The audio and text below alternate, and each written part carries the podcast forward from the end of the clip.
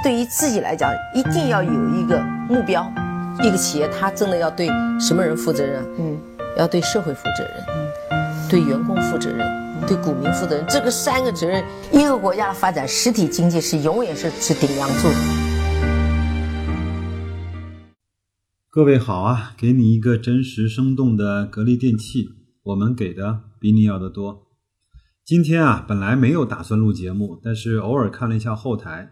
有一位朋友呢，给我留了一一条呃留言，很有意思啊。这位朋友叫一行白鹭啊，他说：“白老师好，最近看到一篇文章，大概是二零一七年的九月份发布的，题目是‘别买空调了’，华裔教授用一张薄膜让室温狂降十七度，希望白老师可以了解一下。如他所说的成本低、效率高，一九年可以量产，这些信息能否颠覆当前的空调行业？”从现在的股价来看，好像还看不到对空调企业的明显影响。讲心里话，这个新闻我以前看到过，但是呢，当成娱乐新闻看完就结束了。既然有朋友问起来，那我就帮你按照我的方法来去扒一扒。第一步，上百度啊，呃，搜了一下这条新闻，发现基本上所有的新闻都是一个模式，都是一个内容，嗯。那我想，那它就是一条转发、转发再被转发的一条新闻啊。然后呢，我又看到一个人，可能比我还偏执，他把这两个科学家的名字找了出来。嗯，他不是说是来自叫什么科罗拉多大学的嘛？他就上了那个学校的网站去找了一下这个科学家，发现哎，这个科学家还真在，说明这个不是。无中生有、捏造的一个新闻，还有呢，他说他的这篇文章啊，包括这个呃学术的东西呢，在美国的 Science 就是科学杂志上去发表过。这哥们儿呢翻墙出去，真的到了嗯 Science 的网站去看了一下，哎，还真有类似的文章。这个人呢，确实是研究纳米材料降温的，他使用。呃，硅纳米的材料植入芯片中，增强散热能力。啊，他点进去了之后呢，他看到了有一些这样的文章。但是呢，这篇文章并不是像我们国内的新闻讲的一样，是什么替代空调什么的。它就是一条关于这个廉价的降温塑料方面的文章。那署名一堆人啊，那这位杨教授呢？是排在了倒数第二。一般的情况下，署名先后的顺序说明对文章中贡献的大小。那所以这么来看的话，就未必是他自己发明的一个特别高大上的一个专利啊。这样啊，那我先给大家来听一个节目啊，就是一一个小短片，就是讲这个事儿的。大家如果有兴趣的话，可以来来回回听个三五遍。你听听看，如果这样的小短片讲了之后，在哪些方面它是不严谨的，哪些方面它是有一些问题的，好吧？那就先听短片。一个炎热的夏日，走在马路上就像进入了烧烤模式，总想躲进空调屋里不出来。但在享受空调凉爽的同时，也带来了许多问题，例如电费飙升，又或者长时间吹空调对人体带来的不适感。来自美国的研究学者找到了一种不需要制冷剂，更不需要依靠电力就可以降温的神奇薄膜。它看起来就像我们平常用的保鲜膜一样，使用起来也非常的简单，只需把需要降温的物体包裹起来，就能达到降温的功能。它就像一个阀门一样，可以把热量释放出去，还进不来。这种降温薄膜由透明的聚合物制成，薄膜的厚度大约为五十微米。其表面镀了一层银，另一侧则掺入了许多细微的小玻璃珠。铺设时，将镀银的一面朝内，太阳光的辐射会通过薄膜反射回去，而玻璃珠则会将降温薄膜下面的热量以波长八至十四微米的红外线形式发射出去。设计师们在一栋只有二十平米的房屋内做了测试，原有的三十七摄氏度狂降到了二十摄氏度，效果非常理想。这种降温薄膜除了降温外，还可以大幅的缓解全球变暖现象。这种材料的主要发明人是由斯坦福大学的华裔科学家发明的。它使用的地方非常的广泛，大到房屋、汽车，小到电脑、手机，通通都可以使用，而且价格非常的便宜，每平米仅需三元钱。制作工序非常简单，目前要实现大规模量产的话是没有问题的。相信不久的将来，这种神器很快就会走进千家万户。节目听完了啊，不知道各位有没有注意啊？在那个小小短片里面，他说是来自两位斯坦福大学的华裔科学家。这种呃短片和新闻呢，就这么看一看就可以了。那但是呢，既然是咱们是讲空调行业、讲格力的一期节目，那我们就本着更加认真、负责、科学的态度来给大家普及一下，好吗？在文章里面，他提到了他的薄膜上涂了一层银，用很细碎的小玻璃珠来去实现挡住呃。直射的阳光，对吗？那我首先问一个，我忘了啊，初中物理题还是高中物理题啊？你能不能告诉我热传递的三大方式是什么？我给你三秒钟啊，一、二、三啊！我不知道还有谁能够记得热传递的三大形式是传导、对流和辐射？怎么样？是不是你的物理知识都还给了体育老师了？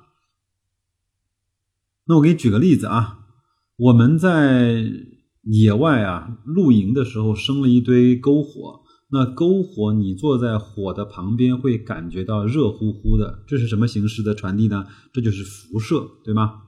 那第二个呢是架在火上烤肉的时候，为什么把羊肉串能烤熟？这个依靠的是热的对流。那我们有时候呢烤完羊肉串会把。红薯啊，地瓜啊，就是埋在那个火的里面，依靠的是热的传导，明白了吗？啊，传导、对流和辐射，包括我们夏天啊，在室外去把车停好了之后，再回来会发现车里面非常非常热。其实它这三种的热形式，它都经历了啊，对流。呃，传导和辐射，其实对车内温度升高最有影响的，在夏天来看，它其实是辐射，因为它可以从玻璃窗晒进去，但是呢，它以热量的形式进去了之后，它就很难出来，就是这样的一个形式啊。所以问题来了，关键点来了，我们在车上，在新买车的时候，你会你会干嘛？你会贴膜嘛？对不对？贴膜是什么意思？贴膜就是把大量的紫外线和热辐射以以热辐射为形式的热反射回去，传递回去。其实这个东西就是新闻里所讲的这个膜的主要功效，它就只能够解决热的辐射问题。它通篇也没有讲该如何解决热的对流问题。热的传导问问题，对吗？那我想想看，如果我们在高楼上面的话，在顶楼装了这个东西，顶楼是凉快了一些啊。那再往下呢？一楼呢？你怎么解决对对流和传导的问题呢？你怎么解决太阳晒在建筑物上，建筑物通过热传导的方式把热度传导到每个人的家里呢？对吗？这就是一个问题。好，那既然讲到这儿呢？我再给大家普及一下，呃，初高中的物理知识啊。现在还有谁记得热力学的三定律是什么？这个我也不给大家出难题了，我相信很多人都不知道啊。那我就给大家稍微的普及一下啊。第一定律啊，就是能量守恒和转换定律是自然界的基本规律之一。他指出啊，自然界中一切的物质都具有能量，能量不可能被创造，也不可能被消灭。但是能量可以从一种形态转变为另外一种形态，且在能量转换的过程中，能量的总量保持不变，就是能量守恒嘛。如果这么讲的话，可能很多人都明白了啊。这是第一定律，更为关键的是第二定律。第二定律呢，我用一个相对比较容易理解的方式来给大家做解释，就是说热呀不可能够自发的、不付代价的从低温物体传至高温物体，就这一句话，明白了吗？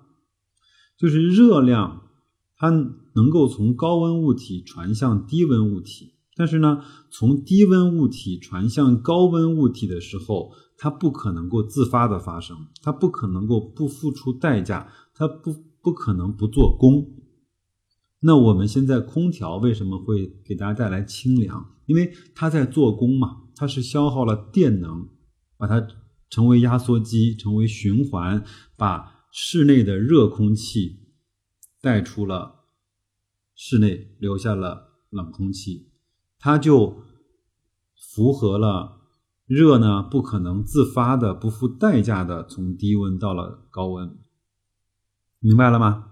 那个空调是要做功的，但是那个薄膜，我们再回到那个新闻，那个薄膜是没有做功的，它只是反射了一些太阳的辐射和直接的照射，仅此而已啊，没有那么神奇啊。人们呢总是会相信神奇。说完了第二定律，我们来讲一下第三定律啊。第三定律呢就是一句话，叫绝对零度不可能达到。现在我不知道谁还记得什么叫绝对零度啊？我我我我如果没有记错的话，应该是零下的零下二百七十三度啊，被定义为绝对零度，绝对零度不可能达到啊，这就是热力学的第三定第三定律。那我们我们看了热的三种传导方式和热力学的第三定律，你会发现空调它是完全符合物理学的这一些定律的，是吗？那这个薄膜呢？啊，也可能也可能是我才疏学浅，不能够理解那个高科技。但是我们回头又一想，现在不仅是我们的车上在贴膜啊，很多地方也在贴膜。你想想看，哪里？很多建筑物的外表在贴膜，因为现在很多建筑物呢，它是玻璃结构的，它是玻璃的外立面，它为了防止太阳直接的辐射这种热度在内部聚集的情况下。有很多是贴膜的。如果不相信的话，大家把手机放下，点开淘宝，搜索啊，隔热膜啊，或者叫什么墙面膜、玻璃膜，你搜吧，一开一搜一大堆啊，基本上它标称的值都在反射率在百分之九十七。那所以说，这个膜它更多的就是起到了。能够抵抵抗紫外线和热辐射，能够就仅此而已。所以说，我们为什么要这么的担心呢？这些新闻我不能够讲它是假新闻，但是它在国内呢就被严重的放大了，而且每一篇新闻都会去讲，以后不要再买空调了，空调行业完蛋了，这一张膜就能够替代所有的事情了。我们人类呢，总是会希望能够有一个东西能够改变所有的事情啊，能够有一盏阿拉丁的神灯，能够有一个哈利波特的魔法棒，嗯，能够有一个神笔马良的那个画笔。其实很多事情它都需要遵循一些最基本的物理定律和生活常识。呃，我用这个新闻呢来去告诉大家，我们如何来去评判一个新闻的真伪。来去通过科学常识来去告诉自己，呃，通过心理的常识告诉自己，人的心态是怎么在发生变化的。如果你多看一些书，你会发现人其实是很难做到理性的。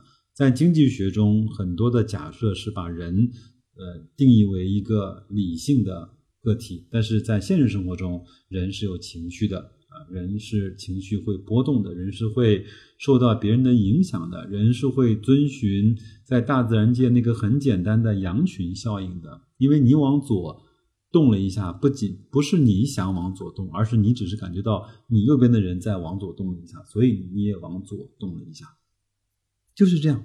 那所以这样的情况下，大熊市和大牛市它就是这样的波动周期往复的循环的。来的，如果你认为现在你是在熊市的话，那你应该高兴，为你在熊市继续的去加仓、去定投、去买入一些好的资产的决定而感到高兴。有一句话，今天我看到一篇文章说，三年后的今天，你会感激涕零你在今天的坚持和冷静。